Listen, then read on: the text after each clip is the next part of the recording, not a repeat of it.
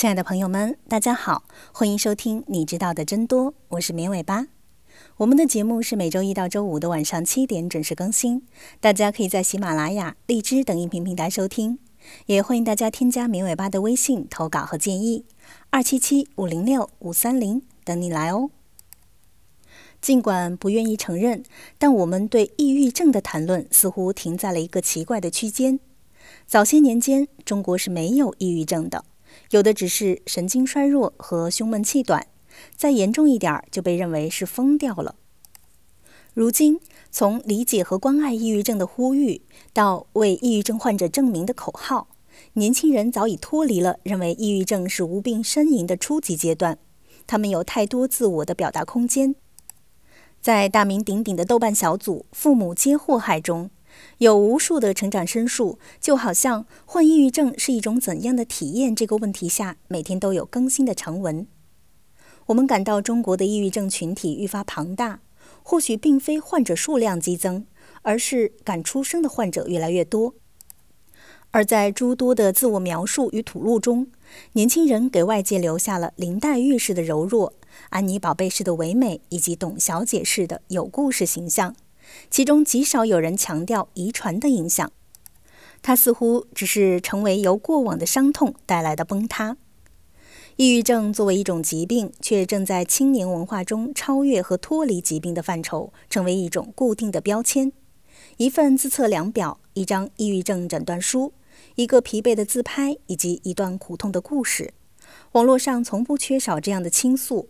于是就收获了很多“抱抱，我爱你”这样的鼓励。我们固然从不把抑郁症当作无病呻吟，于是，在这样的鼓励之后，这段治疗往往便告一段落了。去看医生了吗？还没有呢。他的手机里存了好几张自残的照片，他又打了一长篇的文字，他做了无数次网上的自测量表，他却还是没有去看医生。抑郁症似乎成为了只是因痛苦而生，在倾诉中缓解的绝症。在这样的隐喻传达下，他们一边在痛苦中反复自问，同时又沉溺在没有人能救我的既定思维中，不愿迈开自救的步伐。知乎上有这样一个问题：为何长得漂亮的女孩会得抑郁症？漂亮的女孩在悲伤的自述中获得安慰，而屏幕前更多普通的女孩却因此低下了头。看来我连抑郁症都不配呢。在这样的氛围下，抑郁症患者往往被诗化成为纤弱惹人怜的形象。其实，更多真实的情况是，那些患抑郁症或者精神疾病的人非常普通，他们的眼神可能并不空灵，也不纤弱美丽。他们可能是因为外界或遗传而患病的贫穷肥胖女孩。是的，甚至不会让你感到怜惜。什么时候抑郁症与天才柔美挂钩在一起了呢？这绝不是个先例。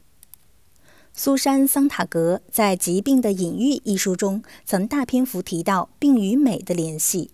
不同于我们所理解的病态美，它所指的是一种普遍弥漫的社会风潮。现在听来可能有些匪夷所思。在19世纪中叶，与浪漫唯美形象联系在一起的是肺结核。在尼古拉斯·尼克尔贝一文中，狄更斯把结核病称作死亡与生命如此奇特地融合在一起的疾病，以致死亡获得了生命的光亮与色泽。在歌忆里，女主角米莉的医生给她治疗肺结核时所采取的方式是让她去恋爱。对于当时的文人来说，结核病是热情天生的敏感的象征。对于另一些暴发户而言，结核病则是文雅与精致的代表。人们把结核病在浪漫化的过程中达到了自我所期许的形象高度。人类早已默许了嘻嘻哈哈使人看上去很无聊，而悲伤则使人有趣的套路。爱伦坡写道：“如果要表达一种事物的美的极致，那么忧郁的情调不可或缺。”于是不难了解。为何抑郁症会成为当代的肺结核？相同的例子还有数十年前韩国偶像剧中的白血病女主。把心理疾病诗化的表现，某种程度上是受到了“天才在左，疯子在右”、“天才自闭症孩子”等媒介信息的影响，而这样的认知却正在把一些更年轻的人拉下深渊。他们在网上问：怎么才能得抑郁症呢？绝不会有人反对抑郁症患者的倾诉和发声，就如同没有人会去反对一种疾病本身。值得担忧的是，疾病在被当作一种修辞手法在传播，它同时传播的还有阶级观念。在世界上大多数国家都还没有抑郁症时，美国就先行成为抑郁症居高的国度。定义概念在广告与宣传中成为新的生活方式，抗抑郁药物都成为了许多美国人的保健品。毕竟，在步履匆匆的国际大都市，在高强度的工作之后，不抑郁怎么说得过去呢？抑郁症成为了精英专属的疾病。而在世界的另一边，在辽阔的非洲草原上。人们觉得这里什么都能有，就是不会有抑郁症。我们绝没有种族歧视，却在暗暗认为这群围着各种颜色布料的人该得的是别的什么病。然而，世界抑郁症患病率的调查研究显示，部分非洲地区的抑郁症患病率位居世界第一。抑郁症被我们默默地带上了阶级意识。在中国，抑郁症被称为富贵病。